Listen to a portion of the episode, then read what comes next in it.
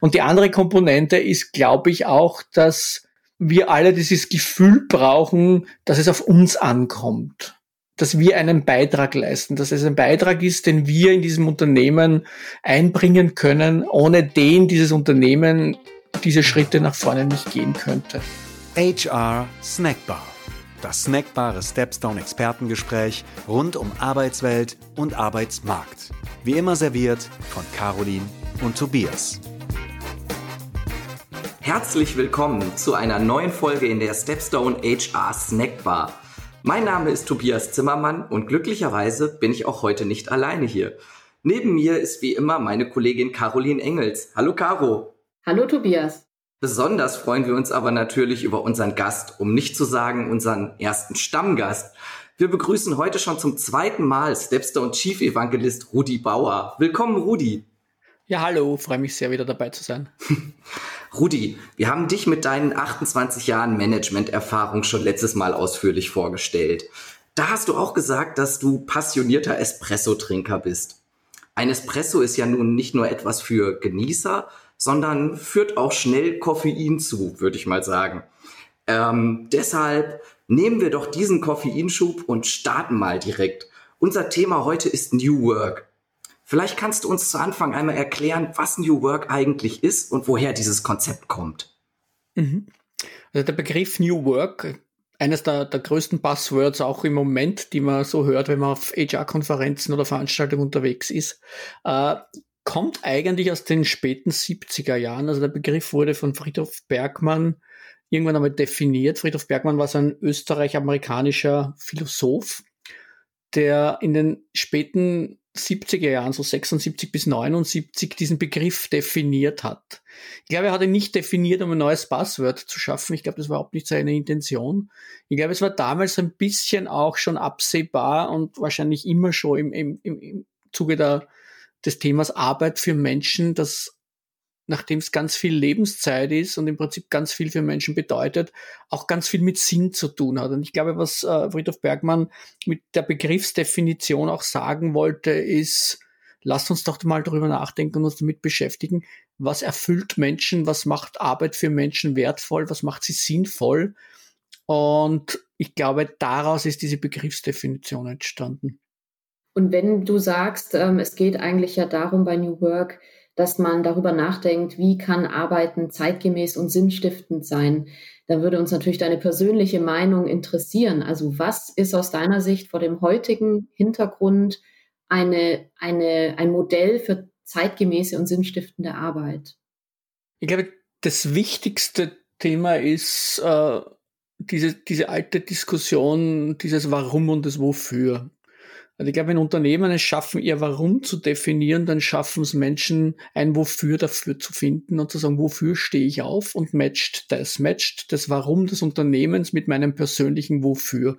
Wofür stehe ich auf, wofür putze ich mir die Zähne, wofür setze ich mich ins Auto, wofür staue ich mich jeden Tag eine Stunde in die eine Richtung und am Abend wieder eine Dreiviertelstunde in die andere Richtung. Und ich glaube, wenn dieses Wofür stark genug ist, dann habe ich dieses Sinnstiftende. Und dieses Sinnstiftende führt dann auch dazu, dass es passt. Mhm. Wenn du sagst, dieses Wofür, das ist ja bei jedem eigentlich unterschiedlich, oder? Was heißt das dann ähm, für die Unternehmen oder wie kann man darauf reagieren, wenn ich jetzt in einem größeren Unternehmen hunderte oder tausende verschiedene Wofürs habe? Ja, ich glaube, das ist genau das, worum es bei Führung geht, dass man sich einfach gerne mit Menschen beschäftigen muss wollen, dass man Menschen mag, dass man sich Menschen annehmen kann, dass man in Menschen reingehen kann und reinhören kann. Ich komme aus dem Marketing und für mich war so Zielgruppenanalyse etwas, was so das tägliche Brot im Marketing ist. Und für mich ist es halt, äh, eigentlich sehr einfach immer gewesen, eine Zielgruppe zu verstehen und mich in eine Zielgruppe reinversetzen zu können.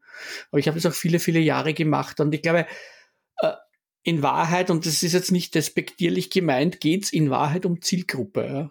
Was ist einer, einer, einer, einer Gruppe von Menschen wichtig? Was ist einem einzelnen Menschen wichtig? Und ein Verständnis dafür zu entwickeln. Und gerade in Corona-Zeiten sieht man das jetzt, dass sich ja diese basiselementaren Dinge gerade im Führungsbereich auch massiv verändert haben, weil Menschen ganz unterschiedliche Themen im Moment haben. Ja. Für den, einen, für den einen ist es Einsamkeit, für den anderen ist Homeoffice in Wahrheit das Thema, dass er sagt, ich pack's nicht mehr, ich habe vier Kinder zu Hause. Ich hätte gern wieder eine ruhige Ecke, wo ich arbeiten kann. Und der andere sagt, diese ruhige Ecke macht mich krank. Ja? Und ich glaube, dieses, der nächste hat finanzielle Themen, der andere hat gesundheitliche Themen. Es gibt immer wieder diese Diskussion, wie gehen wir mit Risikogruppen um, wie holen wir die zurück ins Büro, wann holen wir die zurück ins Büro. All diese Dinge werden auf einmal relevant und es gibt halt nicht mehr, mehr dieses One-Fits-All, wo ich sage, ich mache ein nettes Büro, das ist super modern eingerichtet, das ist alles fancy und glimmery und shiny und dann haben wir New Work implementiert. Nein, so ist es definitiv nicht.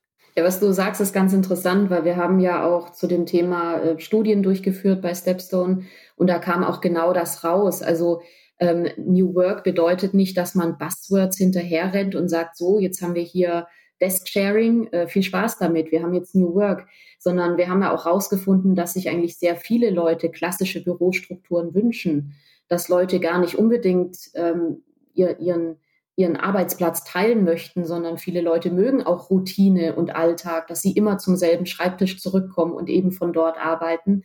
Also es ist ganz interessant, dass man auf der einen Seite das ist ja das, was du sagst, als Unternehmen irgendwie das, den Druck verspürt, New, New Work machen zu müssen. Die Frage ist nur immer, in welcher Dosis und was wollen die Leute eigentlich wirklich? Ähm, gerade beim Thema Bürogestaltung, wie, wie findest du oder was ist deine persönliche Ansicht, wie sollte ein Büro denn heutzutage gestaltet werden? Ja, das ist ganz individuell. Da geht es auch schon wieder mal darum zu sagen, welche Menschen habe ich in diesem Büro? Und was ist diesen Menschen wichtig? Ich glaube, was, was, was wir brauchen und ich mag Schwarz- und Weiß-Malerei nicht so gern. Ich glaube, das Wichtige ist, dass man, dass man sich damit beschäftigt und nicht so ein One-Fits-All-Büro baut, wo man sagt, wir haben jetzt moderne Schreibtische, sondern dass man einfach auf die Bedürfnisse der Menschen eingeht und sagt, äh, es gibt Menschen, die brauchen Ruhe, um arbeiten zu können, es gibt Menschen, die brauchen Abwechslung, um arbeiten zu können, es gibt Menschen, die brauchen ganz viel Bewegung, um, um, um kreativ zu sein. Und ich glaube, diese Dinge versuchen möglichst gut zu kombinieren. Und dann sich nicht von Hypes leiten lassen und sagen, wir haben jetzt eine Broschüre gesehen und das Büro hat super gut ausgesehen, sondern wirklich in Wahrheit ganz andere Dinge zu tun und ganz andere Dinge zu finden. Und sich aber damit wirklich mit den Menschen auch zu beschäftigen und ein skalierbares Modell an Möglichkeiten zu schaffen. Und Rückzugsräume müssen nicht heißen, man geht ins Homeoffice. Rückzugraum kann auch sein, so wie, wir es bei Steps dann ja selbst implementiert haben, diese Bibliothek-Idee aufzusetzen, wo Menschen sich halt so wie auf einer Universitätsbibliothek für eine bestimmte Zeit zurückziehen können, wo sie an Konzepten arbeiten können. Und das geht schon sehr stark in Richtung New Work. Das ist ein moderner Weg, um Menschen Alternativen bieten zu können. Du hast eben von Zielgruppen gesprochen, die ich definieren muss, um herauszufinden, quasi welches Modell für meine Mitarbeiter das Beste ist. Gib uns doch mal einen Einblick oder kannst du kurz erläutern, wie komme ich denn zu diesen Zielgruppen, ähm, welche ich, welche ich anspreche? Ja, ich glaube, die Kategorisierung ist sehr, sehr schwer. Also im Prinzip haben wir ja einmal begonnen, über die Generationen es zu definieren.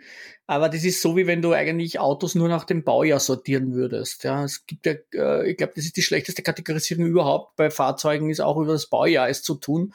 Und wir haben versucht, mit Generation Baby Boomer bis YZ einfach Menschen zu kategorisieren, indem wir sie nach Geburtsjahr sortiert haben.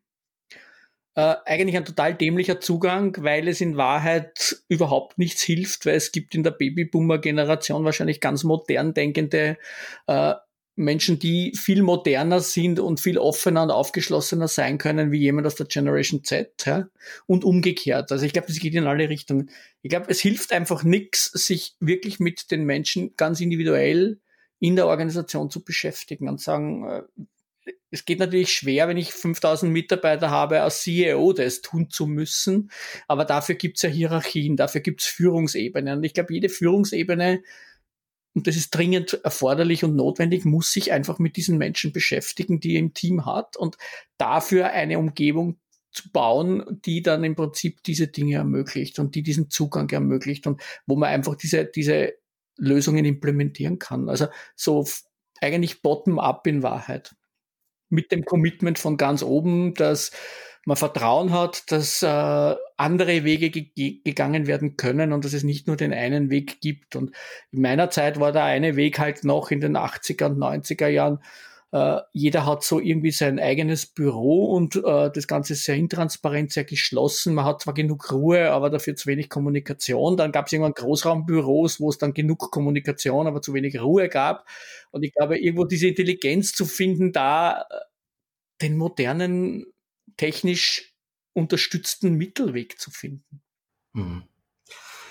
Wir sprechen ja auch immer wieder davon, wenn wir von New Work sprechen, dass Menschen selbstständig oder selbstständiger Entscheidungen treffen wollen, die auch relevant sind für ihr Business, äh, für den Erfolg ihres Teams oder ihrer Aufgabe.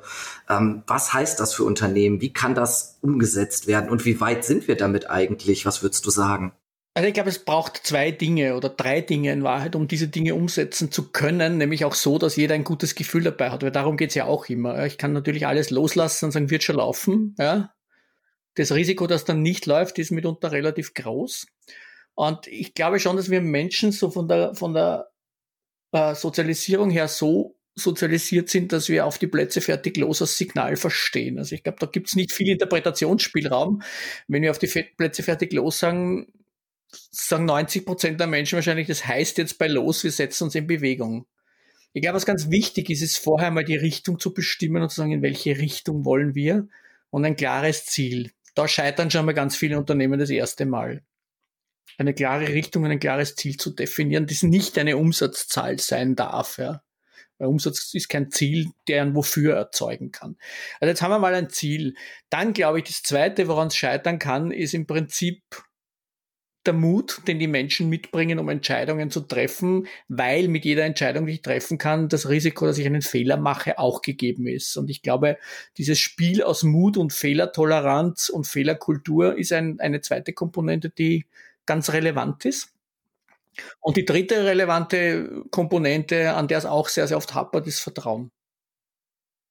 Also ich glaube, ein klares Ziel klar kommuniziert, eine klare Richtung in Kombination mit Empowerment meiner Mitarbeiter, dass sie mutig sind und in Wahrheit auch Entscheidungen und auch Fehler machen ja, und daraus lernen. Und das Vertrauen, dass die alle miteinander äh, erwachsen genug sind, dass das Ding in, in, in Summe funktionieren wird. Ich glaube, das, das würde das Thema sehr, sehr gut vorantreiben. Hm. Rudi, wie hat das Thema Corona Arbeiten verändert oder den Begriff New Work verändert?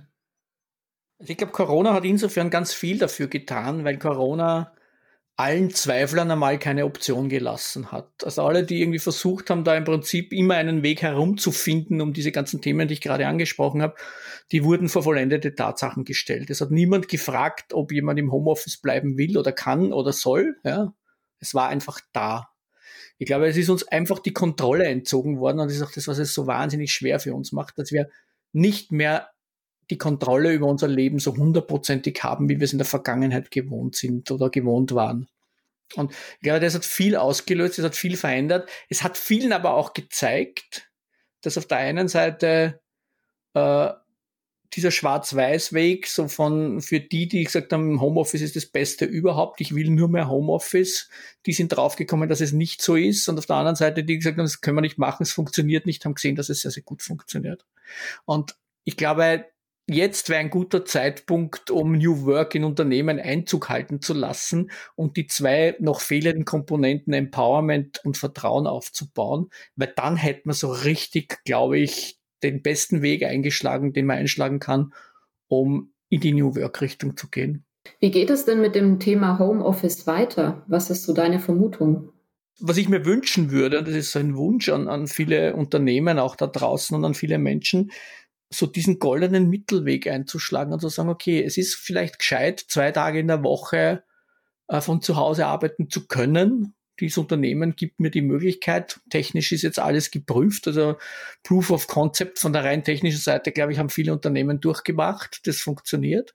Ich glaube, dass sich die Digitalisierung wahnsinnig vorantreiben wird dadurch. Ich glaube, da wird jetzt echt in großen Schritten viel passieren können.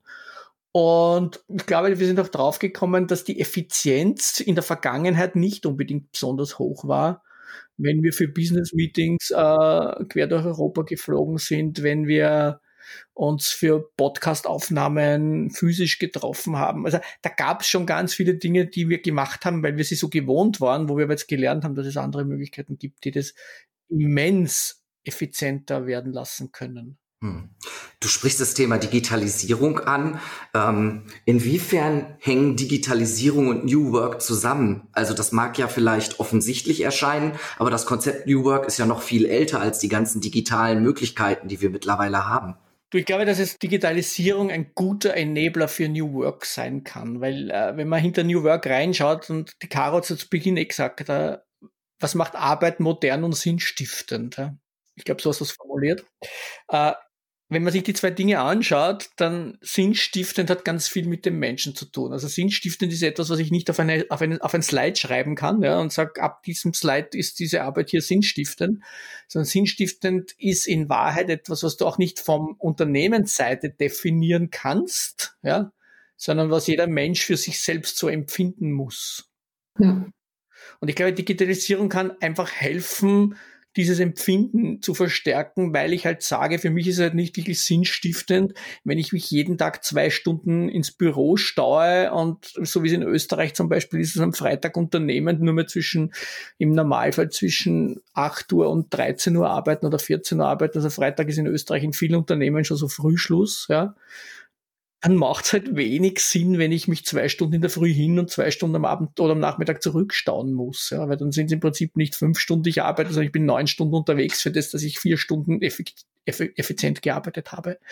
Also könnte Digitalisierung der Schlüssel dafür sein, zu sagen, ja, dann arbeiten viele Menschen halt am Freitag zu Hause im Homeoffice, tut der Produktivität jetzt nichts ab, hilft in Wahrheit effizienter zu werden. Und ich glaube, das ist eine Geschichte. Und das Thema modern ist natürlich zu sagen, wir sehen alle, was mit diesem Planeten gerade los ist. Ich glaube, dieser Planet hält es nicht ewig aus, dass wir kreuz und quer durch die Gegend fliegen müssen und im Prinzip uns irgendwie äh, hunderte Kilometer abspulen, um einen Kundentermin zu machen. Und ich glaube, wir haben durch Corona jetzt auch gelernt, dass ein, ein, ein Zoom-Meeting oder ein Team-Meeting oder ein Team-Call genauso funktioniert, genauso wertschätzend sein kann, genauso kommunikativ sein kann. Und in Wahrheit, wenn wir gut damit lernen, umzugehen, dann sind wir dem New Work-Thema schon sehr, sehr, sehr nahe gekommen. Braucht New Work mehr Führung? Ich glaube, New Work braucht weniger Führung. Also Führung ist so der Überbegriff für mich. Also ich, was New Work, glaube ich, fordert, ist, dass Kontrolle und Vertrauen Platz tauschen. Okay. Ich glaube, das ist das wichtigste Element. Ich glaube, dieses, dieser Tausch von Vertrauen und, und, und, und Kontrolle. Ich glaube, in all diesen Umgebungen, in diesen New Work-Umgebungen, wenn man das jetzt so ein bisschen aus Wolke in den Raum stellt, äh, ist Vertrauen wichtiger als Kontrolle. Mhm. Und das ist halt etwas, was wir lernen müssen. Und das ist natürlich ein Führungsthema. Ja. Ich glaube, äh, Menschen, die führen, müssen einfach auch lernen zu vertrauen und weniger zu kontrollieren, sondern einfach klare Anweisungen zu geben. Und ich habe für mich selbst einmal, ich wurde schon oft gefragt, wie ich Führung definiere und ich habe das immer als Dienstleistung definiert. Ich habe immer gesagt, Führung ist Dienstleistung. Mhm. Ich muss Menschen dienen wollen und wenn ich das nicht kann, dann bin ich halt einfach auch wahrscheinlich schwer in der digitalen Welt schwer in der Lage zu führen, weil ich halt nicht kontrollieren kann, was jemand, der 100 Kilometer weg sitzt, äh, exakt jetzt im Augenblick tut. Hm. Der Shift von äh, Kontrolle zu Vertrauen. Du hast eben schon mal die Stichworte Mut und Fehlerkultur angesprochen, die stärker ausgeprägt sein müssen, damit wir New, New Work auch wirklich leben. Wie kommen wir denn dahin? Ich glaube, das ist etwas, was wir genauso wie gehen und, und, und reden einfach lernen müssen. Ich glaube, das ist etwas, was nicht wie ein Lichtschalter funktioniert, wo wir einmal kurz drauf tippen und dann ist es da. Ich glaube, das ist etwas, wo wir ganz früh beginnen müssen. Und gerade bei Fehlerkultur haben wir in Europa schon das Thema, dass es bereits im, im, im Kindergarten oder in der Schule beginnt, eigentlich in die falsche Richtung auch anerzogen zu werden, weil wer Fehler macht, wird ausgelacht. Äh, wenn du einen Fehler machst, dann kehrst du ihn am besten unter den Teppich, damit ihn ja keiner findet. Ich glaube, wir brauchen so einen offenen Zugang zu Fehlern. Und äh, es gibt ja Unternehmen, ich weiß es von Google, ich weiß es aber auch von einigen deutschen Unternehmen, äh, Konzernen in Deutschland, die die Idee aufgegriffen haben. Es gibt ja so diese Idee, dieses Pinguin des Monats. Ja. Äh, und dieser Pinguin des Monats Award ist ein Award, ich, von Google weiß ich es, die haben das einmal eingeführt. Genau um Folgendes zu tun, um einen Fehler in Wahrheit groß hinzustellen und auszuzeichnen, nämlich mit dem Prädikat, dieser Fehler hat uns als Organisation geholfen, besser zu werden und Dinge anders zu machen. Und die haben das wirklich als Prämie und als Award rausgegeben. Pinguin deswegen, weil Pinguine im Prinzip von der Natur aus so sind, wenn sie ein neues Loch im Eis finden, dann springen nicht alle gleichzeitig rein, um Fische zu fangen, sondern einer springt rein. Und wenn der lebendig wieder zurückkommt, dann springen die anderen auch rein. Und deswegen haben die den Pinguin hergenommen. Und ich glaube schon, wenn man sowas in einer Organisation beginnt, aus Kultur aufzubauen, dann wird es über die Zeit dazu führen, dass Menschen ihre Angst vor Fehlern ablegen. Und dass Menschen auch Fehler nicht unter den Teppich kehren und sich damit verstecken, sondern diesen Fehler nehmen und diesen Fehler nach außen tragen und sagen, puh, da ist jetzt was passiert, aber das haben wir daraus gelernt. Mhm. Und das hilft einer Organisation ungemein weiter ist das Vermeiden davon, dass Menschen Angst haben, ist das ein Aspekt, der ganz wichtig ist für das, für das sinnstiftende Empfinden von Arbeit?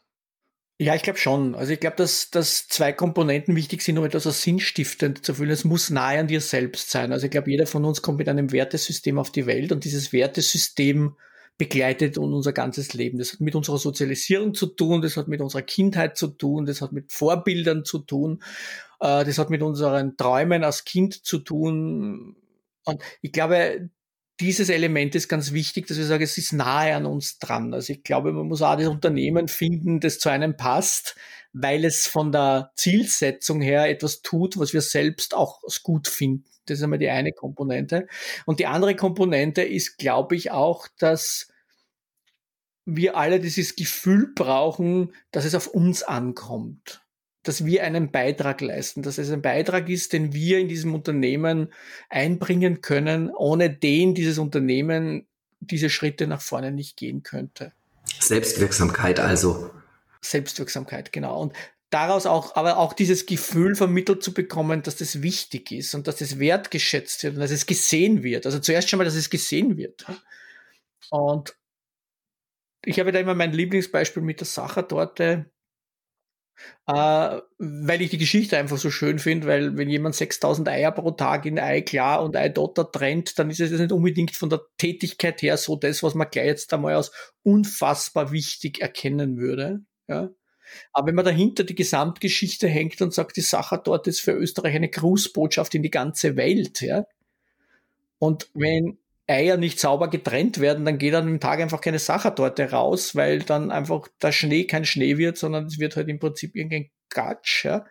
Und ich glaube, dieses Gefühl, dass diese Tätigkeit so unfassbar wichtig ist für diese Grußbotschaft in die Welt, ja, macht die Geschichte Ei aufschlagen schon so viel größer unter die Tätigkeit, dass es in Wahrheit etwas ist, was halt Menschen unheimlich motivieren kann und inspirieren kann, weil da kommt es wirklich darauf an, dass du das richtig gut machst, weil sonst passiert, funktioniert die Kette nicht. Ne? Mhm. Und ich glaube, das ist bei uns im, im, in der Organisation genauso. Ja. Äh, die Leute, die im Telesales sitzen, sind nicht die, die einfach hundertmal telefonieren pro Tag, ja, sondern die helfen hundertmal Menschen da draußen pro Tag, äh, die richtigen Menschen für ihre Organisation zu finden. Mhm. Menschen näher an einen Traumjob ranzubringen. Und ich glaube, man darf nie aufhören, als Unternehmen das auch zu kommunizieren. Also dieses höhere Ziel einfach einmal zu visualisieren und dann zu kommunizieren. Und man darf nie aufhören, dafür auch den Beitrag, den jeder Einzelne leistet, nach vorne zu stellen und dann wirklich zu sagen, das, was du hier machst, ist wahnsinnig wertvoll für uns, weil. Ja. Ja, das ist auch eine sehr schöne Geschichte mit der, mit der Sachertorte die äh, passt wirklich sehr, sehr gut. Ähm, ein Begriff, der in letzter Zeit immer häufiger auftaucht, ist das Thema Resilienz. Wir haben jetzt ja schon verschiedene Punkte angesprochen, wie Fehlerkultur, Vertrauen, Sinnstiftung, Wertschätzung. Würdest du diese Begriffe unter dem Begriff Resilienz subsumieren oder würdest du den Begriff Resilienz doch noch mal ein bisschen anders einordnen? Also ich glaube, Resilienz ist ein ganz ein großes Wort. Resilienz ist auch etwas, was, glaube ich, ganz, ganz viel mit, äh, mit Psyche auch zu tun hat. Und äh, da wäre es jetzt wirklich sehr, sehr massiv von mir selbst auch mir anzumaßen, das im, im Detail auch behandeln zu können. Aber was ich, was ich schon sehe, ist, dass gerade Corona uns auch gezeigt hat, dass wir auf einmal in einer völligen Welt der Unsicherheit leben. Wir haben einen unsichtbaren Feind vor uns, ja. Jeder kann es haben, man sieht keinen roten Punkt auf der Nase, wenn es jemand hat, also egal wer dir begegnet ist, äh, warst du dir eigentlich völlig verunsichert. Und ich glaube, diese Unsicherheit führt schon sehr, sehr stark dazu, dass wir unter Stress kommen. Und ich glaube, gerade dann ist es halt einfach auch wichtig, dass Unternehmen versuchen, dieses Bedürfnis, dieses Sicherheitsbedürfnis und äh, rein nur die Angstlevel, wenn du dir Menschen anschaust, wie Menschen mit Corona umgehen. Also es gibt Menschen, die haben die totale Panik, bis hin zu Menschen, die haben überhaupt keine Panik. Ja, denen ist es völlig, für die hat es überhaupt keinen Einfluss auf ihr Leben. Aber einfach nur zu verstehen, dass du in deiner Organisation, wenn du in deinem Team zehn Leute hast, ja, du kannst von jeder Ausprägung einen drinnen haben. Und ab dem Zeitpunkt musst du mit jedem ganz unterschiedlich kommunizieren. Du musst dich auf diese Ebene dieser Person begeben. Du musst dieses Verständnis entwickeln und du musst dieser Person genau den Level an Sicherheit geben, dass er aus dieser Stresssituation rauskommt. Und das ist unfassbar viel Einfühlungsvermögen. Das ist unfassbar viel Zeit. Ja. Und ich glaube, dass viele, viele Manager auch mit dem Wie und dem was sie tun, so beschäftigt sind in der Organisation, dass sie in Wahrheit sich ganz simpel zu wenig Zeit auch nehmen für ihre, für ihre Mitarbeiter, um, um sie dort abzuholen, wo sie halt gerade stehen. Und ich glaube, es steht halt jeder woanders. Ja. In der Vergangenheit war das immer ganz leicht, weil die waren alle im Büro. Also die, die wo stehen die? Die stehen im Büro. Ja. Mhm. Und da hat es oft genügt, in der Cafeteria halt einmal kurz einmal mit denen einen Plausch zu halten. Ich glaube, wenn die Leute zu Hause sitzen und viel Zeit haben nachzudenken und sich mit Corona zu beschäftigen und unterschiedliche Nachrichten zu lesen und zu hören, und es ist in Österreich, es gibt in Österreich so, weiß nicht, vier, fünf, sieben, sechs, sieben Tageszeitungen und es gibt vier, fünf verschiedene Fernsehprogramme, die über Corona berichten. Und also egal, also völlig unterschiedlich, was du hörst. Du hast einen komplett anderen Zugang zu dieser Krankheit. Ja? Mhm. Bei der einen ist es sehr objektiv und, und, und, und fachlich korrekt berichtet, bei der anderen ist es im Prinzip die Katastrophe. Ja? Und wenn du das falsche Medium konsumiert hast, dann bist du eigentlich dem, dem Freitod nahe, ja? weil du eigentlich in Wahrheit schon kurz davor bist zu springen. Ne? Dass wir in dem Punkt äh, Resilienz brauchen oder das ganz sinnvoll wäre, ich glaube, das erschließt sich direkt.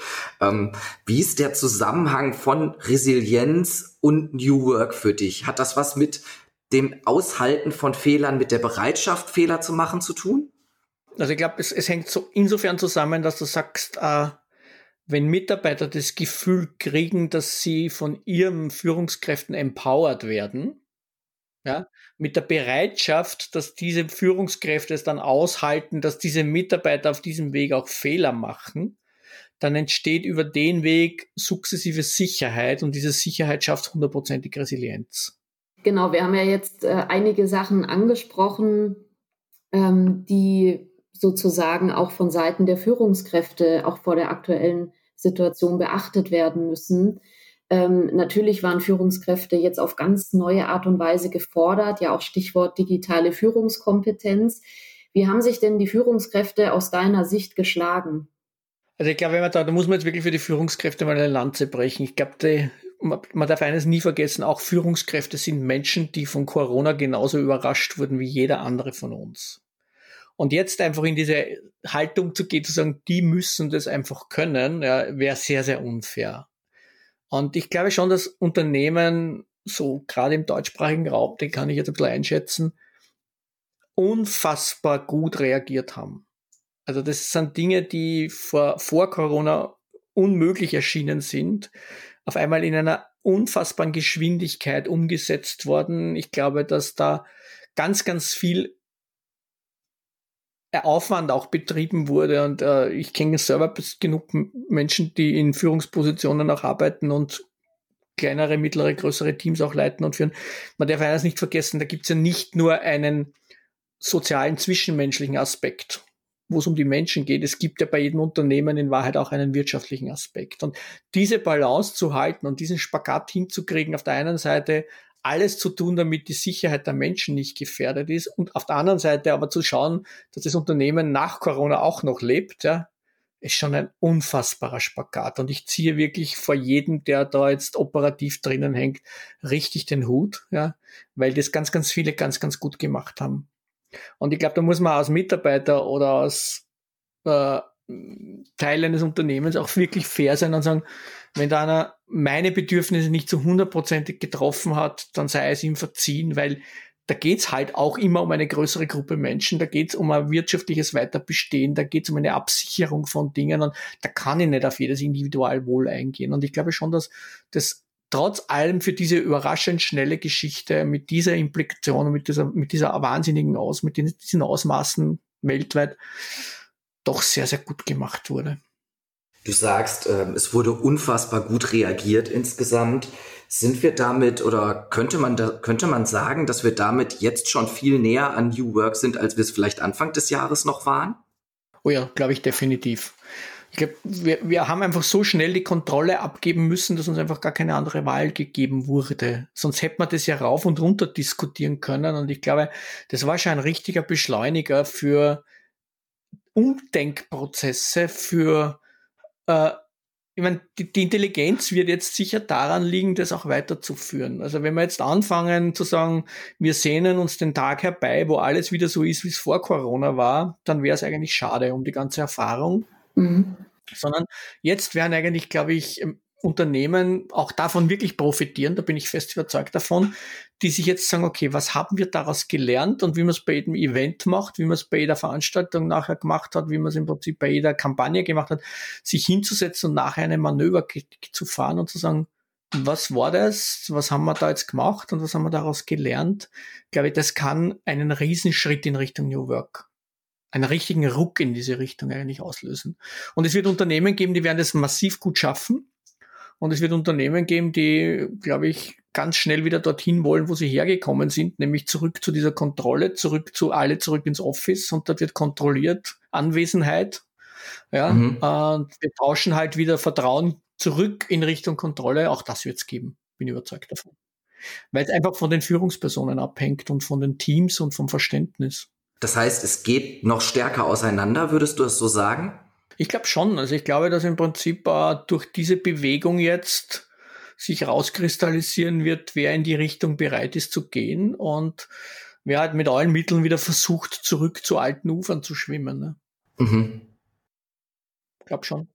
Wenn wir jetzt mal positiv annehmen, dass wir ganz viel New Work äh, in der Arbeit der nächsten Jahre oder der nächsten Zeit erleben werden, jetzt mal ganz spekulativ und weit in die Zukunft geschaut, wie würde aus deiner Sicht äh, das New New Work aussehen? Also was ist die, was könnte der nächste Schritt sein, der auf New Work aufbaut?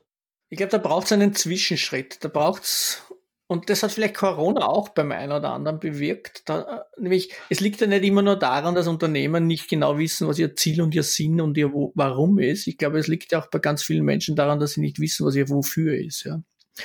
Und das Schöne, und ich glaube schon, dass wir alle jetzt durch diese Isolation und durch das Social Distancing und diese vielen Stunden auch zu Hause, äh, umgeben von weniger Menschen als normal und wenig Ablenkung da draußen, die Chance hatten, und manche haben es genützt, manche wahrscheinlich nicht, sich einmal selbst zu reflektieren, um es selbst rauszufinden, was macht mich glücklich, was macht mich zufrieden, was ist mein persönliches Wofür, wofür stehe ich gerne auf wofür setze ich mich gerne ein, wo sehe ich mich, wo sehe ich mich nicht. Und wenn man diese zwei Dinge dann in einer neuen Qualität aneinander lässt oder zueinander lässt, dann kann durchaus das entstehen, was die Nachfolge von New Work, New Work sein kann, ja, nämlich äh, so dieser bessere Match von Menschen mit Organisationen, wo das Wofür und das Warum einfach besser passen. Mhm. Und, und, wenn man sich anschaut, ich meine, wir haben ja selber Studien aus Stepstone auch dazu gemacht, aber es gibt ja seit vielen Jahren auch von Gallup diesen Engagement Index, ja. Und der ist ja erschütternd, wenn man sich anschaut, wie hoch die innerliche Kündigungsrate von Menschen, was das Thema Arbeit betrifft, immer schon war und immer ist. Mhm. Diese seit 20 Jahren, also diesen Index gibt es jetzt seit 20 Jahren oder fast 20 Jahren, diese Quote hat sich ja fast nicht verändert. Mhm und dass zwei Drittel der Menschen in Wahrheit eigentlich null Beziehung zum Unternehmen haben und die anderen eine niedrige und dann, ich glaube, so eine hohe Beziehung haben 10 bis 15 Prozent im Schnitt gehabt über die letzten 20 Jahre. Das bedeutet ja im Umkehrschluss, dass 85 Prozent der Menschen eh völlig wurscht ist, wofür sie arbeiten. Ne? Und das passt für mich aber nicht zusammen, wenn ich sage, ich verbringe ein Viertel meiner Lebenszeit im Job. Ja? dann passt es für mich nicht zusammen. Das muss, das muss besser gehen. Und ich glaube, diese Optimierung wäre eigentlich, äh, wenn New Work dafür da ist, dass das besser werden würde, dann hätte es einen Sinn. Ansonsten wäre es halt auch wieder nur ein Buzzword, ja. Mhm. Das verschwinden kann, ja. Was glaubst du, was wird passieren? Also Krisen, sagt man ja, schweißen zusammen. Bleibt das so? Erleben wir ein neues Verhältnis äh, von, von Arbeitnehmern und Arbeitgebern jetzt vielleicht in Zukunft ausgelöst durch die gemeinsame Erfahrung, die Krise bewältigt zu haben?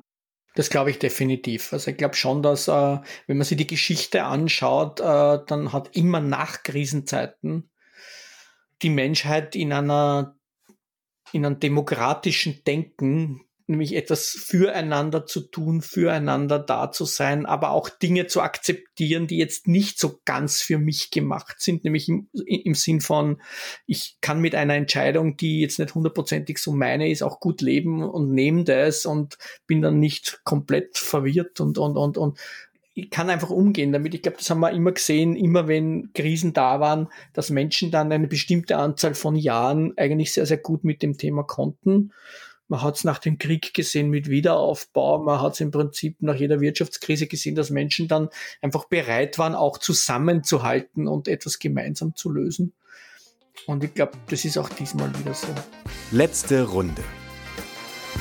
Ich glaube, damit haben wir wunderbar einmal den großen Bogen von der Vergangenheit in die Aussicht in die Zukunft geschlagen. Äh, du kennst das ja schon, Rudi. Wir äh, haben immer eine letzte Runde in unserer HR-Snackbar, wie es in einer guten Bar auch so sein sollte.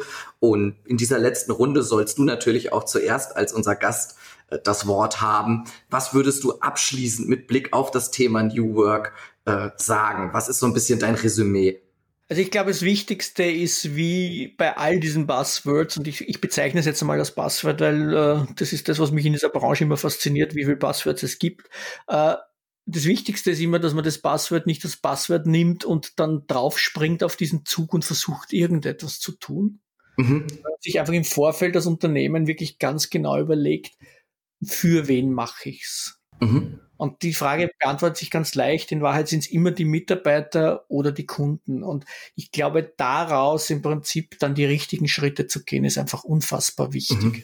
Alles klar. Caro, was nimmst du mit? Ja, eigentlich äh, genau das, was Rudi eben nochmal zusammengefasst hat. Da ist mir nämlich auch ein Zitat eingefallen von unserem äh, CEO Sebastian Detmers.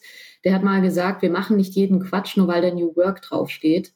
Und ich glaube, das fasst äh, das alles nochmal ganz toll zusammen. Also im Endeffekt, ja, wir wollen anders arbeiten, wir müssen zwangsläufig anders arbeiten als früher. Das, das geht nicht anders, weil wir bestimmte gesellschaftliche Entwicklungen haben.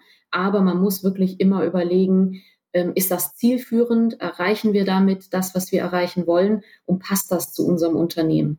Mhm.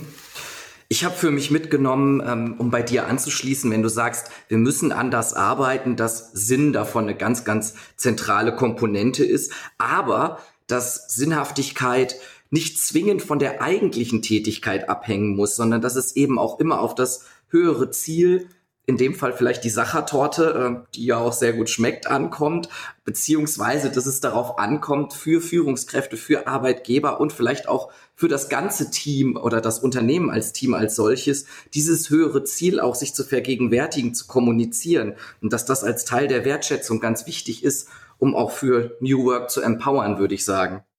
Damit äh, haben wir auch eine weitere Folge beschlossen und es bleibt uns eigentlich nur noch uns ganz, ganz herzlich bei dir, Rudi, zu bedanken. Es hat uns viel Spaß gemacht. Ja, vielen Dank.